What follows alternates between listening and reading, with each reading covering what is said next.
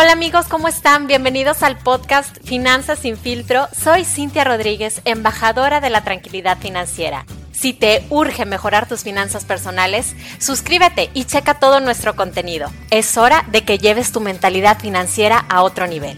¿Estás listo? Comenzamos.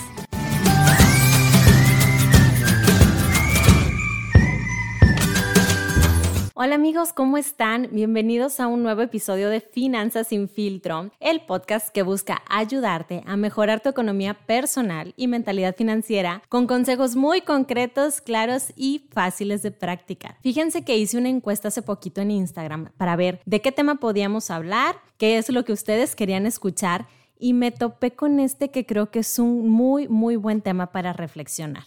Hábitos de pobreza Madre mía, realmente es un tema que creo muy esencial para que conozcas tú estos hábitos y que reconozcas si estos forman o no parte de tu vida. Porque cuando tú te haces consciente, es cuando realmente puedes realizar los cambios necesarios para darle la vuelta a tu situación económica actual. Entonces vamos a verlos porque son siete.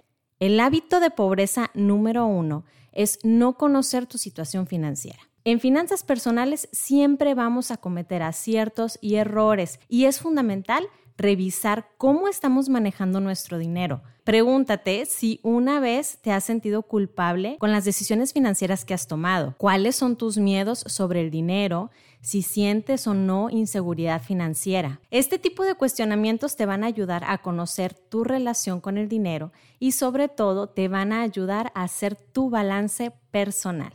Hábito de pobreza número dos, no tener metas financieras claras. Si no estableces metas financieras, quiere decir que no has hecho la tarea de reflexionar en tus prioridades. ¿Qué es lo que quieres lograr con tus finanzas?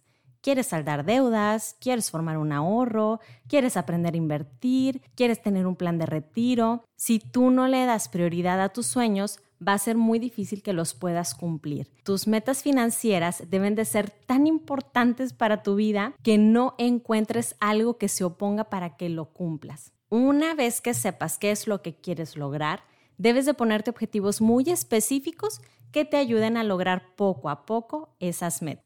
Hábito de pobreza número 3. Esperar el momento ideal. Creer que va a llegar ese día perfecto para comenzar un plan, un objetivo financiero, es como querer que todos los semáforos se te pongan en verde. Lo mejor es empezar los cambios ahora, porque entre más pronto inicies con tus propósitos, más pronto aprenderás de tus aciertos y de tus errores. Acuérdate de ese dicho que dice que el mejor momento para comenzar fue ayer. Hábito de pobreza número 4 Posponer decisiones. La mente pobre retrasa las decisiones. No quiere hacer cambios porque cree que es difícil. Este hábito de dejar todo para después te daña tremendamente en tu parte financiera. Ejemplos. Mañana reviso mis gastos hormiga. Mañana checo mi estado de cuenta. Mañana busco dónde puedo ahorrar mañana hablo con mi agente de seguros y etcétera, etcétera. No dejes para mañana lo que puedes hacer ahorita. Hábito financiero número 5. No tener más de un ingreso.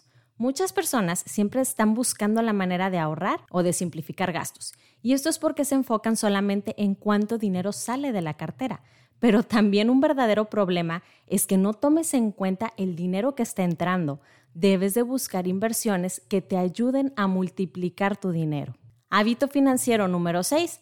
Endeudarse para todo. Las deudas son de los problemas más comunes con los que lidia la gente y no está mal tener deudas. Lo que está mal es que se te salgan de control y que luego no sepas qué hacer. Lo ideal sería que si tienes deudas, pues las liquides de inmediato. Si no tienes ese capital para cubrir el monto total de tus deudas, debes de adelantar pagos, de manera que sí las puedas reducir a lo más que puedas para que en algún momento dejen de ser una preocupación para ti. Y el hábito financiero número 7 es la mente negativa. Es que el gobierno está mal, es que la economía va de picada, es que mi trabajo no me pagan lo suficiente, es que no estudié lo que yo quería, es que mi jefe me cae bien gordo, ay, qué flojera ya es lunes.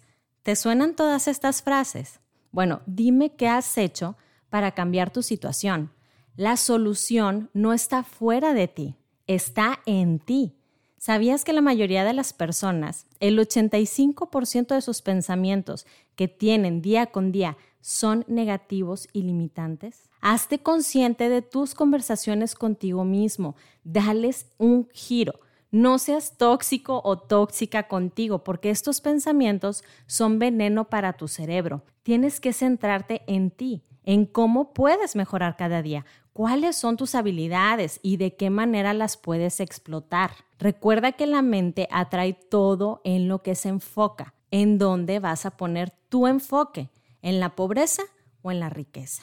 Espero que estas reflexiones de los siete hábitos de pobreza te hayan ayudado y espero aún más que no sean parte de tu vida. Tú puedes superar todas estas creencias con hábitos financieros positivos. Mil gracias por haberme acompañado. Si esta información te gustó, compártela con tus conocidos, etiquétame en tus historias y ayúdame a compartir la cultura financiera.